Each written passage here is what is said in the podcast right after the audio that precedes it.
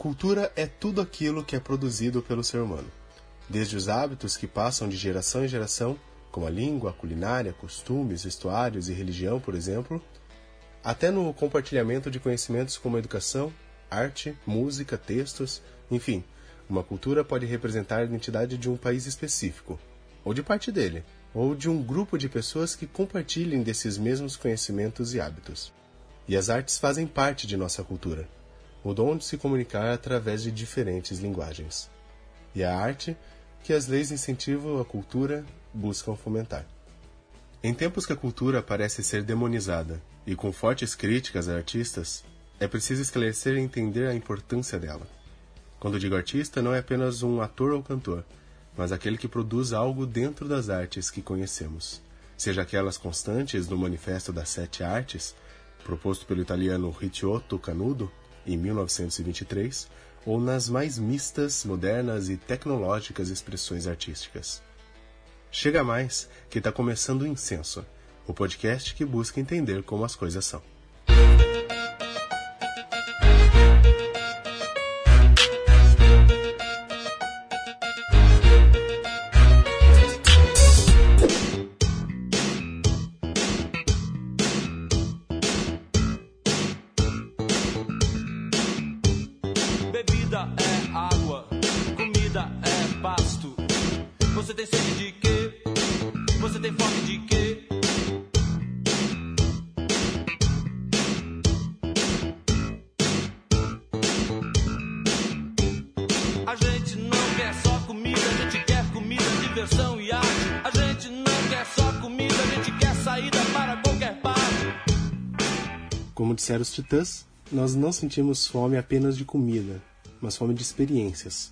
E são as experiências que as atividades culturais têm a capacidade de nos proporcionar.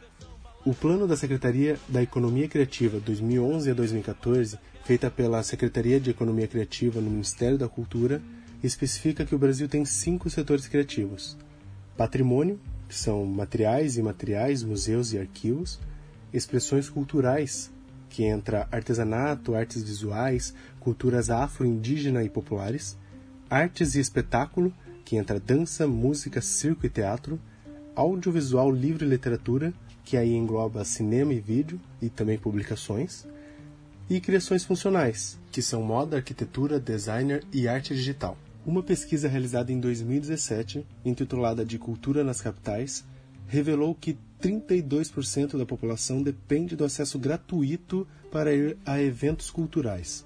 Para 40%, frequentar atividades gratuitas é mais comum do que participar de atividades pagas.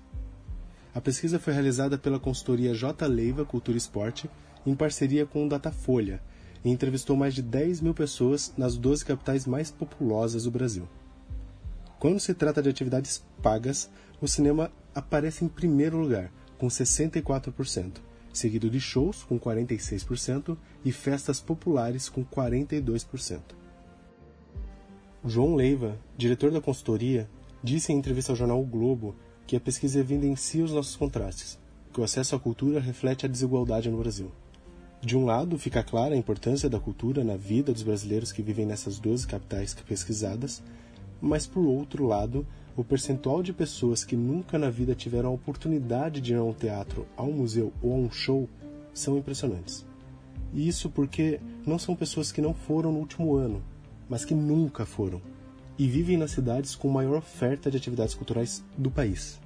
É importante ponderar, e o próprio estudo pondera isso, é que como a pesquisa tem foco em 12 capitais, os dados representam um panorama do que ocorre nos ambientes urbanos, as respostas podem ser bem diferentes se o mesmo tipo de pergunta foi feito em cidades pequenas e afastadas dos grandes centros. E aí fica a dúvida, a dúvida de como se incentivar a cultura e como que ela pode ir além da regra de oferta e demanda, pois a desigualdade influencia e muito na capacidade do cidadão de perceber e consumir atividades culturais. E sobre o assunto eu conversei com Camila Pinheiro, que é advogada, professora e atuante no direito do entretenimento. Seja bem-vinda, Camila. Seja presente para os ouvintes. Oi, Fábio, tudo bom? Primeiramente, muito obrigada aqui pelo convite para participar do incenso e é sempre muito bom a gente poder compartilhar algumas experiências, né? Meus cumprimentos também a todos vocês, ouvintes, eu também sou uma grande ouvinte dos podcasts. Bom, eu sou a Camila Pinheiro, sou advogada, sócia e head de inovação do escritório Gomes Oliveira Pinheiro Advogados em Goiânia. E lá no escritório nós temos uma atuação forte na área do direito previdenciário só que a gente também tem o hábito de olhar algumas demandas sociais que são um pouco diferentes e para as quais nem todo advogado está habituado a olhar, por exemplo, a área do direito do entretenimento, os direitos culturais, o direito das startups e também o direito digital, que está vindo com tudo. Eu também sou professora na Escola Superior de Advocacia da OAB Goiás, em alguns programas de pós-graduação, e também já fui professora de graduação. Mas eu acho que um dos detalhes sobre a minha atuação e a minha formação que eu acredito que seja mais relevante para eu contar aqui para vocês hoje também, especialmente em razão da temática né, que nós vamos discutir, é que eu sou antes de qualquer coisa, antes de ser advogada, antes de ser professora, eu sou uma pessoa apaixonada pelo mundo das artes e eu cresci imersa nesse mundo. Quando eu era criança, eu estudei artes plásticas, depois, já na adolescência e na juventude, eu estudei canto e também integrei um grupo de teatro aí por mais de 10 anos. Participei da parte da atuação em si, já fui atriz amadora e muito também da produção teatral. E essas experiências, para mim, elas foram experiências muito ricas e não só na parte de cultura em si, mas também no desenvolvimento pessoal e também para o lado profissional porque eu pude começar a acompanhar quais que são os aspectos jurídicos das produções culturais e aos poucos conhecer melhor a demanda jurídica de cada momento da cadeia de uma produção cultural, que é uma cadeia extensa e diversa, inclusive.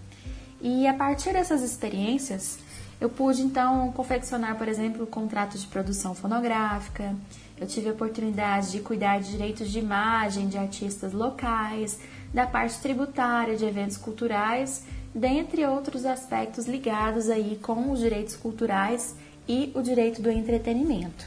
E você também é membro da Comissão de Cultura da OAB de Goiás, né? É, qual é a função da comissão e como que a OAB promove ações culturais? Isso, exatamente. Eu trabalho na Comissão de Cultura desde o final do ano de 2017 já. E só que eu acho que antes de explicar sobre a comissão de cultura em si, eu acho que é interessante explicar um pouquinho o que, que são as comissões temáticas da UAB, para quem ainda não conhece ou não tem familiaridade. Então é o seguinte, as comissões temáticas, elas são um grupo de advogados e alguns estagiários que estão regularmente inscritos na ordem, que se reúnem conforme as próprias lá, regras lá estabelecidas pela OAB e geralmente em algum espaço da OAB, de modo que é uma atividade institucional. Elas se reúnem para estudar temáticas específicas e promover algumas ações ligadas a essas temáticas. Sejam essas ações só voltadas para advogados ou ações também voltadas para a sociedade. E em cada seccional da OAB, ou seja, em cada estado do país, nós temos é, temáticas diferentes nas comissões.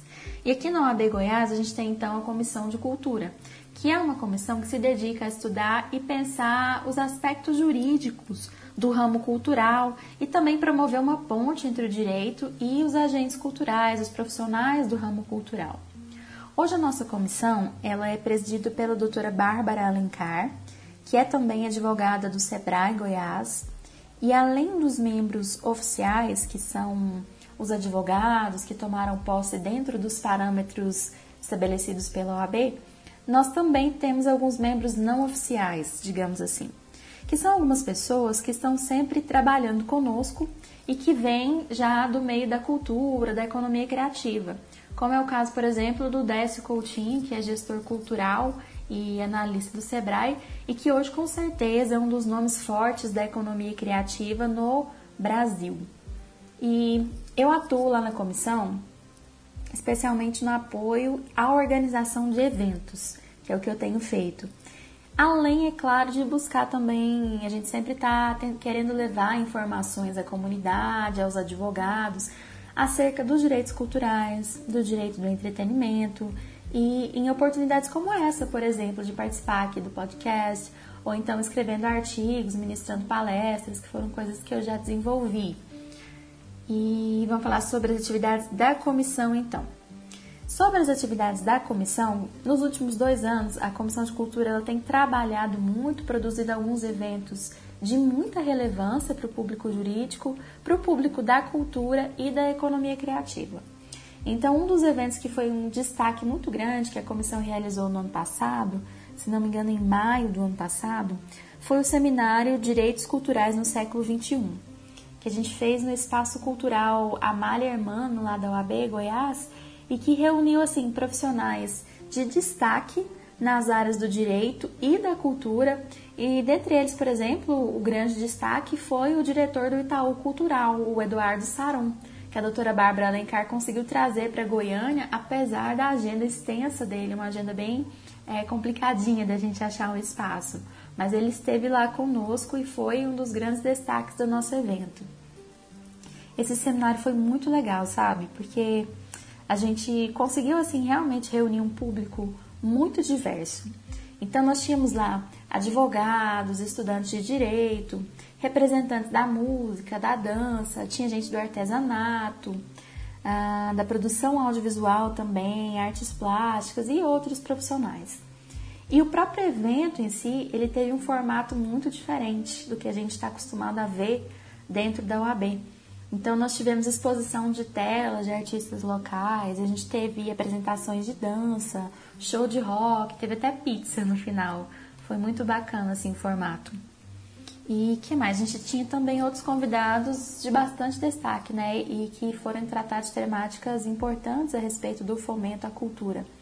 A gente teve, por exemplo, a presença da doutora Carolina Panzolini, que é advogada especializada em direitos culturais e é também coordenadora geral de regulação em direitos autorais lá no Ministério da Cultura. Nós tivemos também o Leandro Mendes, que é superintendente da Ancine, que é a Agência Nacional de Cinema e entre outros, né, para debater, por exemplo, políticas públicas e incentivos fiscais voltados à cultura.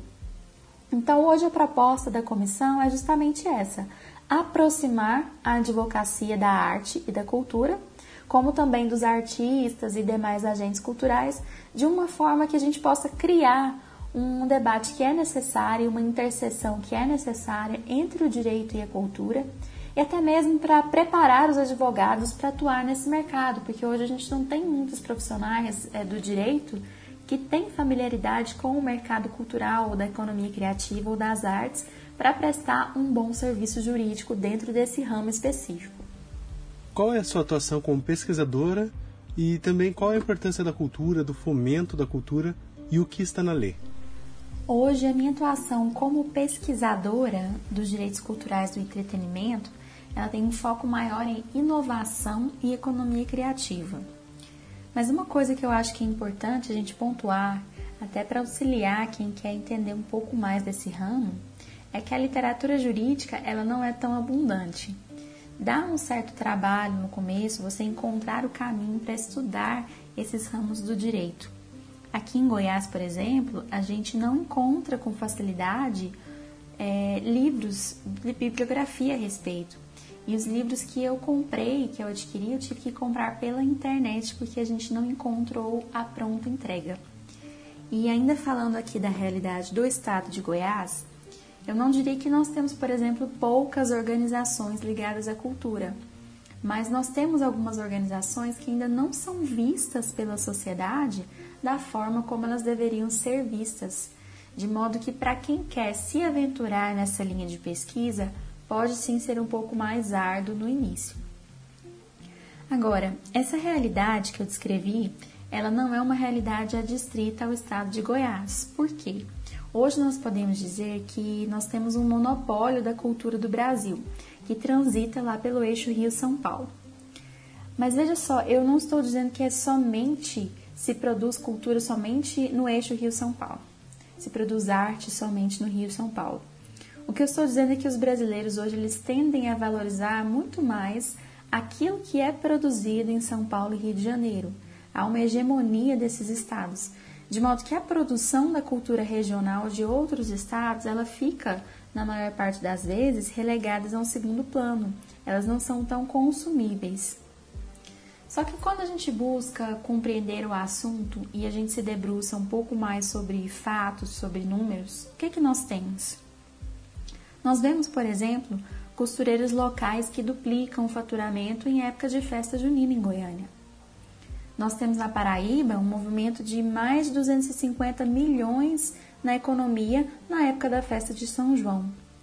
Temos o FICA, que é o Festival Internacional de Cinema Ambiental na cidade de Goiás e que recebe milhares de pessoas todos os anos e movimenta bastante a economia local. Eu li recentemente uma crônica da Miriam Leitão que ela ilustra muito bem a importância da cultura. Ela diz que a magia e o mistério dos atores, dos escritores, dos cantores, dos artistas de uma forma geral é nos ajudar a respirar quando o ambiente em que nós nos encontramos é um ambiente tóxico.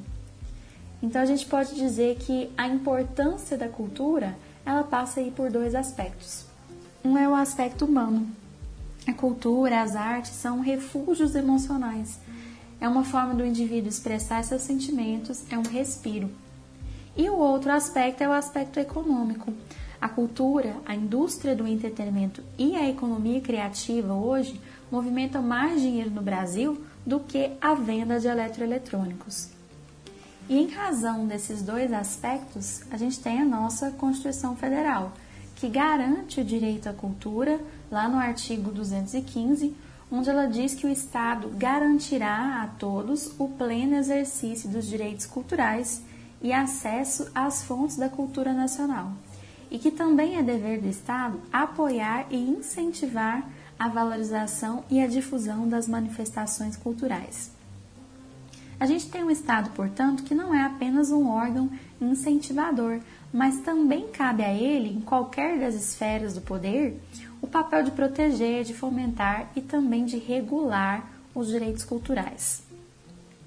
O cumprimento do papel de fomento, mais especificamente da cultura, ela ocorre principalmente por meio de concessões de incentivos fiscais, que é quando o governo, através de uma lei que é criada para esse fim, ele vai destinar uma parcela dos recursos que ele arrecadaria com a cobrança de tributos para projetos de diversos segmentos importantes que ele considera importantes e dentre eles os projetos culturais de segmento ligado à cultura.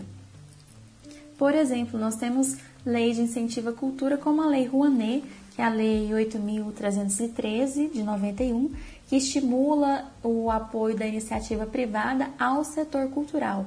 Na prática, como funciona? Ela faz com que as empresas passam a investir em, passem a investir em projetos culturais incentivadas pela possibilidade de ter uma redução na sua carga tributária, ou seja, o Estado está abrindo mão de uma parcela da arrecadação dessas empresas para poder fomentar o setor cultural. Visto que pesquisas mostram que o cinema, show e festas populares são as atividades mais consumidas, como que se fomenta a cultura? Somente através de leis de incentivos por meio de recursos financeiros? E o que falta para que a população consuma cultura além do cinema? Eu diria que não. Que as leis de incentivo fiscal não são a única forma da gente fomentar a cultura. Em termos de legislação, a gente tem também as leis de proteção aos direitos autorais ou qualquer lei que venha garantir o direito à liberdade de expressão, da atividade intelectual, da atividade artística e científica, ou o direito à diversidade e identidade cultural. Essas leis também contribuem no fomento à cultura, especialmente no que diz respeito à diversidade cultural, no fomento a uma cultura mais plural e não uma cultura hegemônica a qual nós estamos acostumados. Nós também temos as políticas públicas como fortes instrumentos de incentivo à cultura, é, o fortalecimento de algumas organizações, órgãos reguladores, como por exemplo a Ancine, que é responsável pela execução da Política Nacional de Fomento ao Cinema. E além disso, é interessante a gente pontuar ainda que existem outras formas de captação de recursos para projetos culturais que não sejam somente os incentivos fiscais. Os próprios indivíduos envolvidos na produção, eles podem financiar ou também outros indivíduos que queiram colaborar podem ajudar a financiar um projeto cultural. E nesse quesito a gente tem visto bastante o crowdfunding acontecendo para projetos culturais. Outra forma são as parcerias e patrocínio de empresas e até mesmo geração de renda própria da organização que vai realizar o projeto cultural. E é claro que não há como nós não falarmos, nós falarmos, aliás, em incentivo à cultura sem a gente falar de informação. Então, uma forma de incentivar é disseminar conhecimento, divulgar as iniciativas locais ou os projetos culturais que não sejam shows e cinemas e até que os brasileiros criem então esse hábito de se interessar por outras formas de expressão cultural. E aí a gente tem um ponto muito favorável que é o uso da internet para a gente disseminar esse tipo de informação e divulgar iniciativas de projetos culturais locais. O governo cogitou restringir, até mesmo censurar produções da, da, da indústria criativa, fomentados por meio da popular Lei Rouanet e também através de outros órgãos. O governo ele pode censurar projetos quais são as funções e limites do poder público e também quais são as funções e limites do produtor cultural. Como a gente comentou há pouco, o Estado ele tem um dever constitucional de fomento e incentivo aos direitos culturais. E quando ele propõe esse tipo de medida, o fato é que ele não só está indo na contramão do seu dever constitucional, mas também na contramão do processo de desenvolvimento de vários outros países que hoje têm optado por ampliar os investimentos sociais. E a cultura é um vetor de desenvolvimento humano e econômico e, portanto, um investimento social. Agora, realmente houve essa discussão em meados de 2018 sobre uma certa proibição de acesso à Lei Rouanet para projetos que atentassem contra a moral. E hoje nós temos visto um governo de posicionamento instável em inúmeros aspectos e o aspecto cultural também é um deles. O presidente chegou a falar em extinguir a Ancine, depois se pronunciou voltando atrás, mas o fato é que o dever do Estado existe e os limites do governo eles são pautados na legislação. Ele não pode fazer, o governo né, não pode fazer qualquer definição que não ressoe com a Constituição Federal e com a legislação pátria, certo? E para o produtor cultural, a diretriz é utilizar com bastante ética dos incentivos fiscais e sempre também dentro dos limites estabelecidos em lei. E quais os aspectos que você acredita ser importante e que é pouco falado? Existe algo, Fábio, que me toca muito quando eu estou lidando com produção cultural. Seja como artista amadora, seja como advogada na área do entretenimento, da inovação e da economia criativa que é o quanto os agentes culturais, os artistas, os produtores, os atores, cantores, músicos, etc., eles se esforçam para entregar cultura para gente. É muita disciplina, é muita persistência, é muito trabalho duro. Muita gente acha que a arte é só inspiração, mas muito pelo contrário. Trabalhar com arte é um dos trabalhos mais difíceis que eu acho e eu acho ainda que só quem acompanha de perto é que vai compreender essas dificuldades. Um ator, por exemplo, ele tem um trabalho intelectual, emocional, corporal muito grande para fazer um personagem. É decorar texto, é criar todo um clima para transmitir as emoções corretas, é ensaiar movimentos repetidamente, várias e várias vezes. Há um desgaste da voz, um cansaço físico nos ensaios. A marcação da iluminação, por exemplo, ela exige muito fisicamente do ator. É, isso a gente falando de teatro, né? Então, cantores e músicos também é a mesma coisa. Tem muito exercício vocal, tem muito ensaio. E por trás desses agentes que aparecem no palco, a gente tem ainda toda uma gama de profissionais que não tem ali a visibilidade, mas que verdadeiramente são eles que fazem a mágica dos shows acontecer. São os contra-regras, que coordenam os bastidores, eles carregam cenários, equipamentos de som, etc. A gente tem os maquiadores que se desdobram né, no trabalho deles, os profissionais de iluminação que, acreditem, é, qualquer show artístico não tem a metade da beleza do que teria sem esses profissionais da iluminação. E que é um trabalho até extremamente estratégico. Então, se eu puder deixar uma mensagem, uma única mensagem aqui no final, a mensagem que eu gostaria de deixar é: nós precisamos valorizar os profissionais da cultura, que são profissionais que trabalham muito para que a gente tenha esse momento de respiro, para que a gente possa presenciar essa magia é, de forma constante na nossa vida. Sim, nos trabalhos que a gente assiste, toca, sente, enfim, a gente consome, né?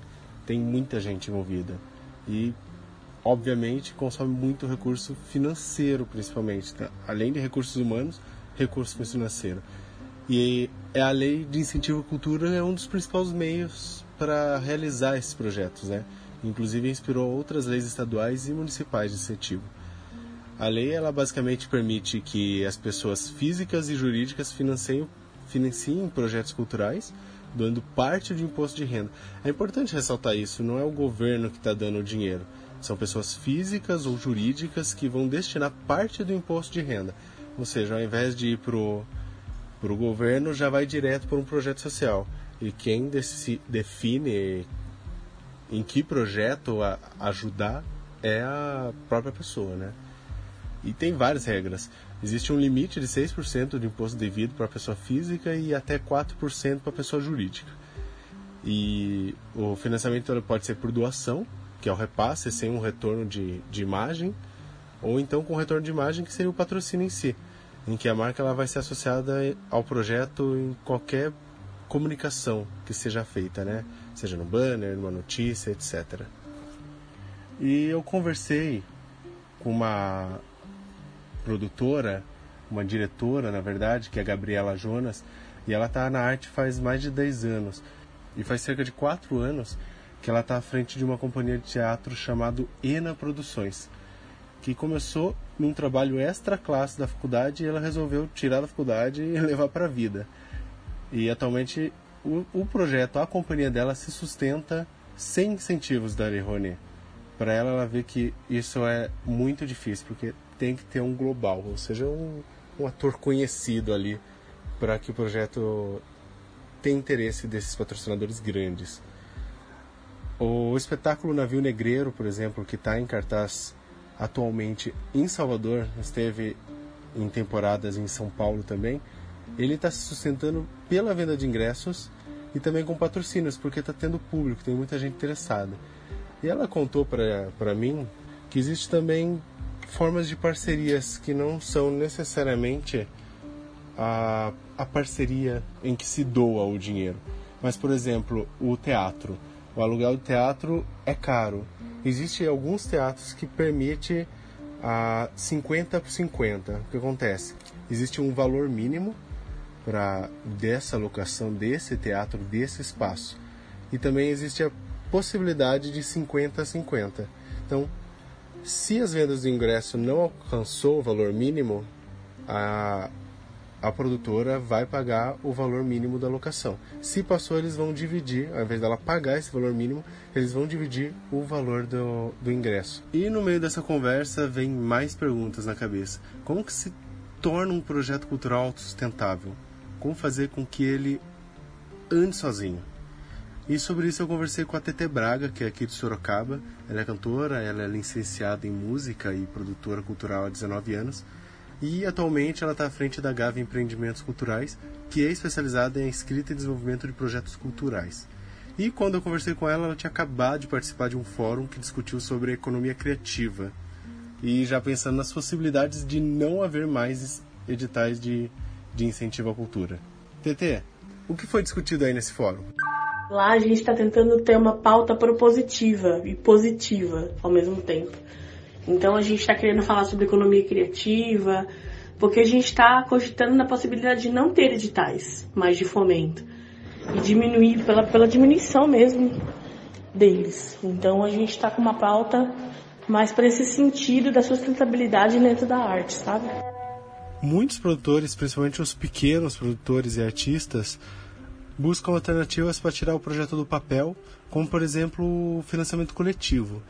Mas infelizmente, me corrija se eu estiver errado, ainda não existe essa cultura nas empresas de se patrocinar atividades culturais pela atividade em si, mas pelo marketing. E fora que também pequenas empresas podiam patrocinar de alguma forma, né? Então, o lance é que também tem um outro lado que as pessoas não falam, que é o lado do artista e empreendedor.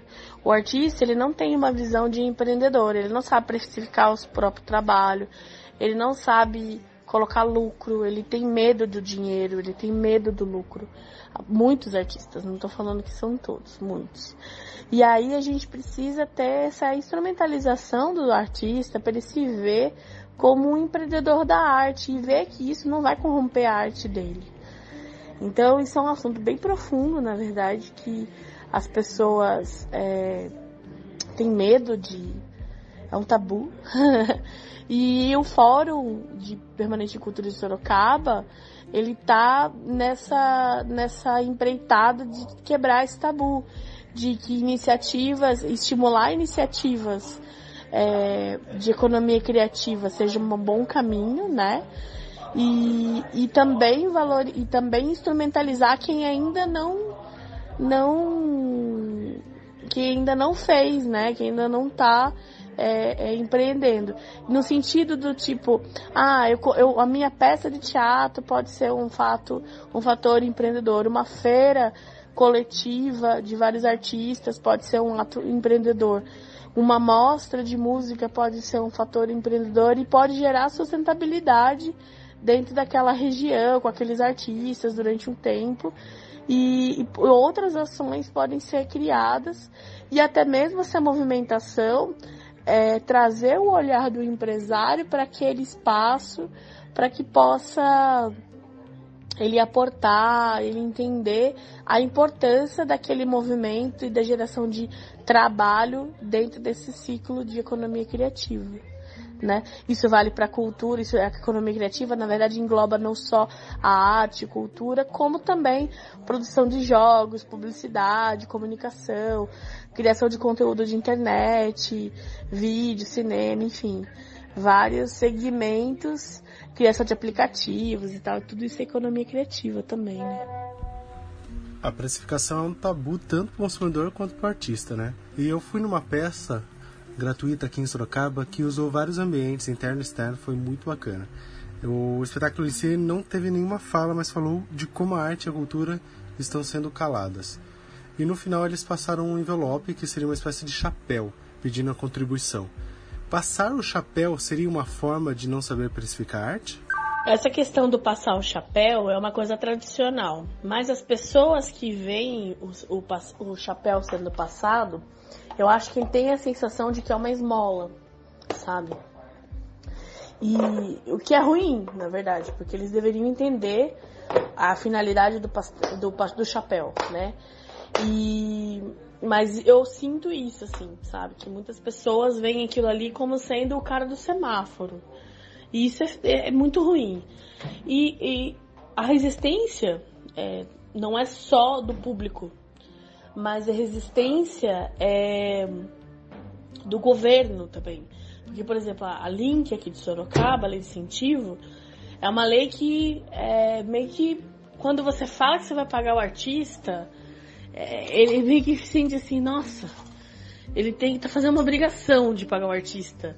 Se é uma contrapartida, o artista não tem que ganhar, saca? Ou o espetáculo tem que ser de graça porque é da Link, saca? E, e, e isso não gera sustentabilidade, não forma público. Porque o público pode até gostar de ir assistir a uma peça de teatro. Mas ele sente que tem uma obrigação do governo fornecer aquilo lá de graça. E o governo acha que tem que ser, que, só que tem que ser de graça pro público, né?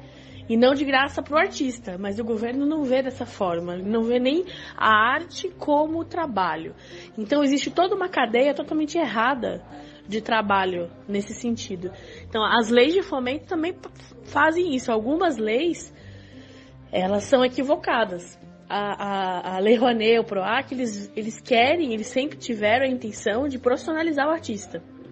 Enquanto a lei da Link aqui de Sorocaba, ela não, não teve. Ela é de fomento, mas ela não age como sendo uma lei de fomento. Exatamente isso, ela não forma o público para pagar, nem que seja um pouquinho por espetáculo. Ela não, não valoriza o artista local, né? Porque a, se o artista vai dar uma contrapartida, a contrapartida tem que ser de graça.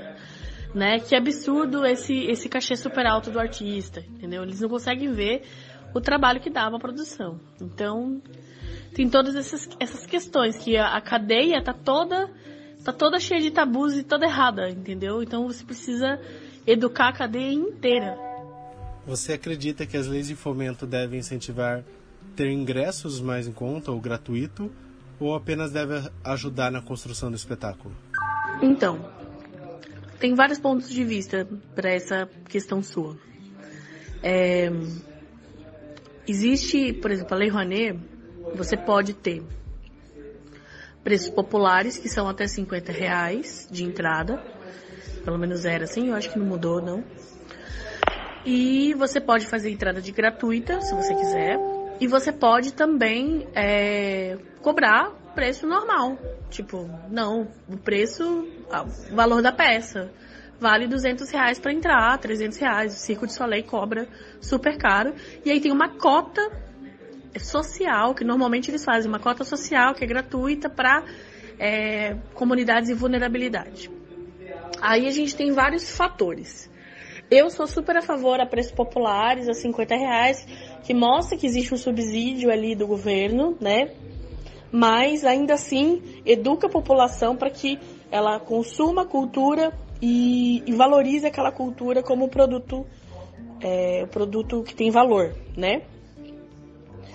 algum, alguns, alguns, é, alguns aspectos é, de, de algumas peças, algumas peças, alguns espetáculos, eles vão ser de graça, coisa que acontecer em praça pública, vai levar. E eu acho que para alguns espaços periféricos, incentivar algumas iniciativas, eu acho que é super legal.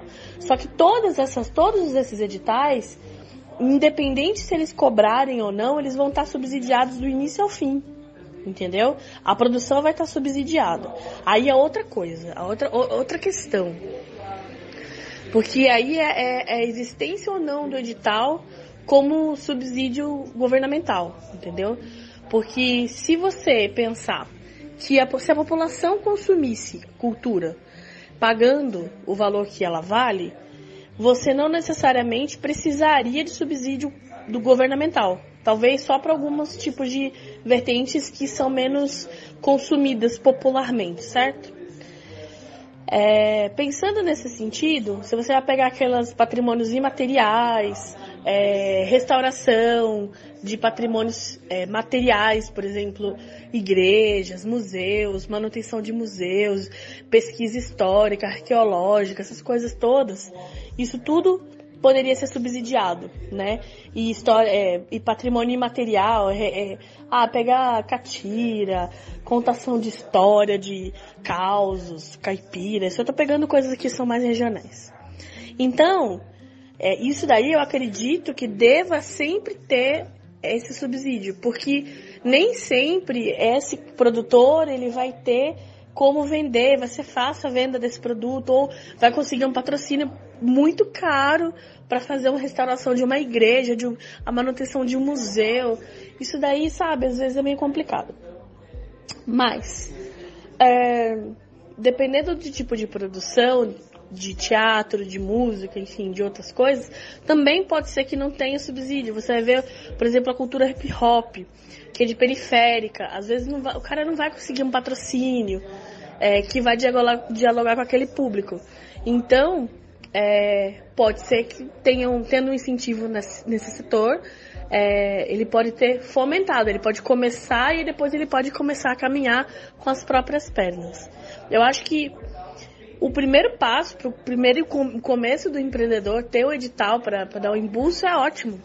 O que eu acho que falta é o pensamento empreendedor desse artista para ele dar continuidade a esse trabalho para que ele haja sustentabilidade e para que a população consuma esses, esses produtos de uma forma que eles possam se sustentar. Hoje, se eu produzir uma peça de teatro ou um show num teatro, é, eu posso cobrar super caro no, no, na entrada e provavelmente eu não vou encher o, teatro. Existe uma possibilidade, se não for um cara global ou alguém bem conhecido, eu não vou encher esse teatro e a conta não vai fechar eu vou gastar muito mais para produzir essa peça do que o, o, o, o teatro, né?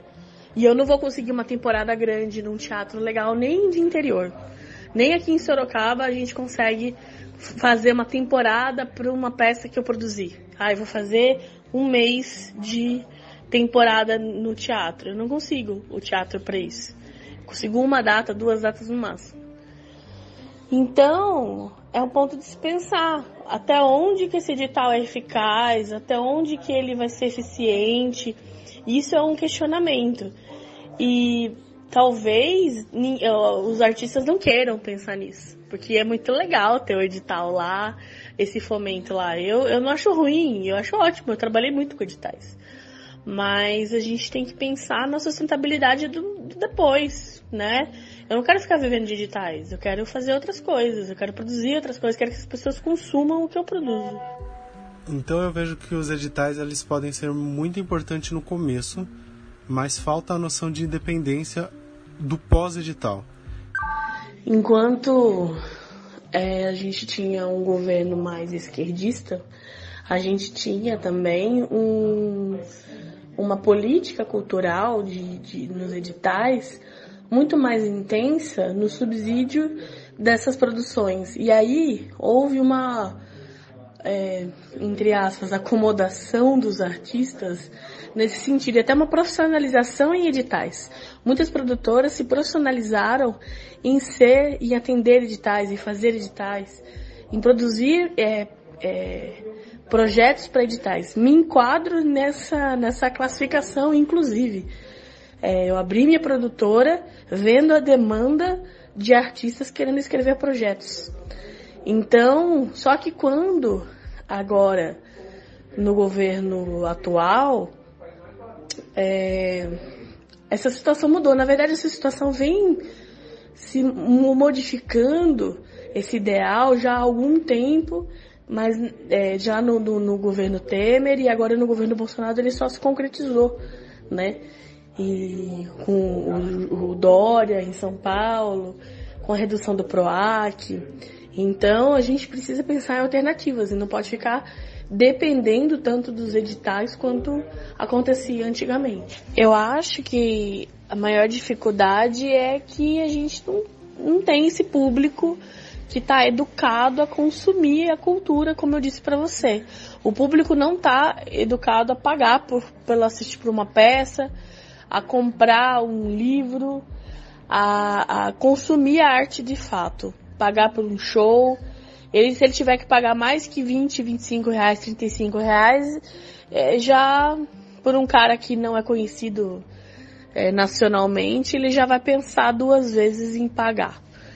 Então, é, enquanto houver esse conceito, essa falta de, de consumo dentro da arte, vai ser pior, né?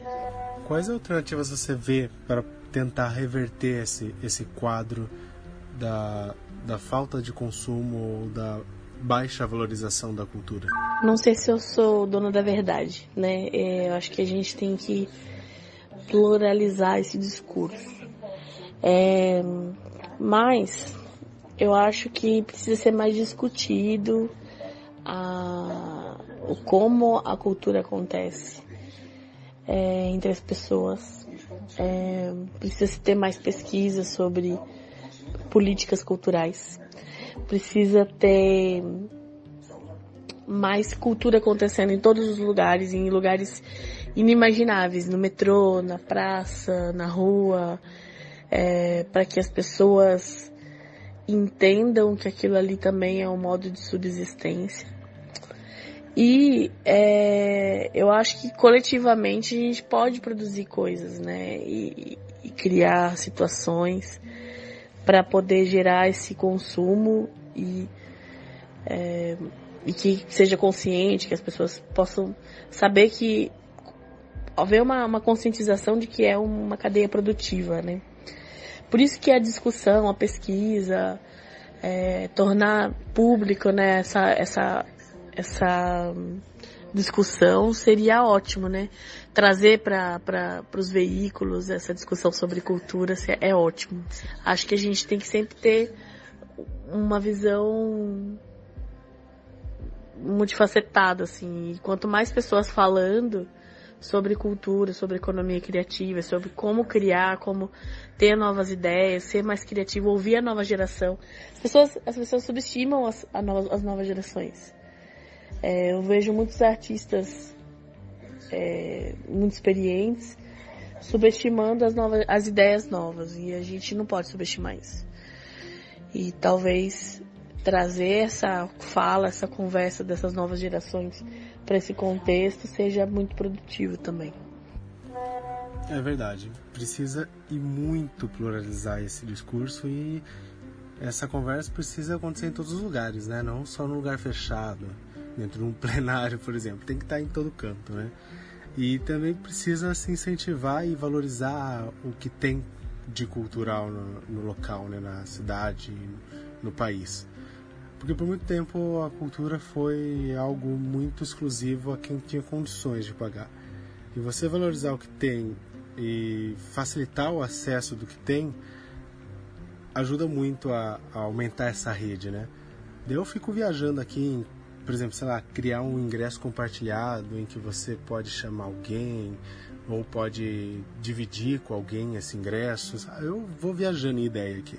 Ah, importante é essas, essas viagens que você está falando são mais importantes, saca? Porque é aí que as pessoas é, criam novas metodologias, novas maneiras de democratizar a arte, entendeu?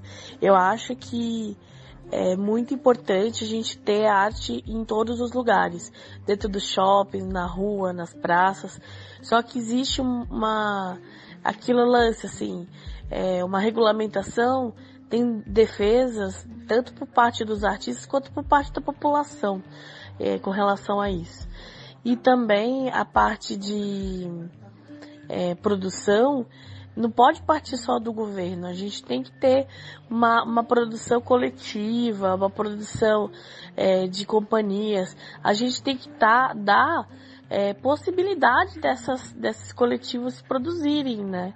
É, dar é, espaços, regulamentação jurídica, embasamento, que isso, essas coisas são muito importantes para que a produção cultural aconteça, né? E, e, e seja mais sustentável, né? E que as pessoas possam consumir a democratização, a é, levar a, a cultura para as regiões periféricas, para é, comunidades em vulnerabilidade e eu acho que assim, é essencial, mas também é essencial olhar sobre o que é produzido dentro dessas comunidades e dar um, um, um, um incentivo para que essas produções novas dentro dessas comunidades aconteçam, né? Então isso também é um outro, um outro viés que não pode ser esquecido. Né? Existe esse terrível hábito né, de se querer levar a cultura sem que se valorize a cultura que já tem lá, né? A riqueza cultural que já tem ali naquela comunidade, naquele lugar, na, naquela região. Então, isso é uma coisa que muita gente faz de maneira equivocada, assim, né? Acha que a cultura de fato tem que ser levada até periferia e não valoriza o que é produzido de incrível lá, entendeu? Todos os lugares têm a sua própria cultura e sua peculiaridade, tem a sua comida, tem a sua companhia de dança, tem a sua companhia de teatro, tem a sua produção dentro da escola. Isso só precisa ser valorizado, colocar uma lupa ali para aquilo ali se engrandecer. Tem o, o hip hop, tem é, a, a tem a, o grafiteiro, tem o artista, tem o artista de rua. Então ele está ali. Ele precisa só ganhar visibilidade. Então é nesse sentido que eu acho que é, algumas políticas poderiam ser mais focadas, né? Elas poderiam ser direcionadas a, a, a, a dar visibilidade para esse tipo de artista. Talvez até algumas leis de fomento. Não sei, vamos ver, né? Vamos então para o Indica? E a Camila e a TT deixaram indicações bem legais aqui pro quadro. Tem um livro que eu gosto bastante e eu sempre recomendo, porque eu acredito que é um livro que abre muito a nossa mente e nos tira da zona de conforto. E é o livro A História Secreta da Criatividade, do Kevin Ashton, que é o pai da internet das coisas. Essa obra ela vem desmistificar algumas crenças que a gente tem sobre inspiração, sobre criação, mostrando como que nascem as ideias que são capazes de mudar o mundo. Muito legal, leitura agradável, conteúdo excelente, recomendo, vale muito a pena mesmo. Eu gostaria de indicar duas, dois, duas referências musicais que eu tenho ouvido muito. É, um é o Francisco Eurombre, que é uma banda daqui de Sorocaba e ela é incrível dentro das suas composições, as letras, as referências à América Latina de som, sonoridades, são bem legais. O que eu tenho ouvido, assim, uma música em especial deles é O Tempo é Sua Morada, que eu acho demais, assim, tanto na, nas letras quanto no arranjo vocal, assim, é muito bonito. E algo que é um pouco mais antigo, mas talvez novas gerações não conheçam tanto. É a música Podres Poderes do Caetano, que ela se faz muito é, necessária hoje para que as pessoas reflitam se essa nova política é uma nova política, ou se é uma velha política, ou se é uma velha postura disfarçada de nova postura. Vamos pensar. E a minha indicação é para vocês conhecerem o trabalho da Majur, que é uma cantora baiana. Participou lá do clipe Amarelo do Emicida. E tem duas músicas específicas que eu gostaria que vocês ouvissem. Uma é Africaniei e a outra é Náufrago. São duas músicas que eu me apaixonei. Ela tem uma voz bem diferente e vale a pena vocês conhecerem o trabalho. Eu sou o Fábio Duran e obrigado por ficar comigo até aqui e até a próxima.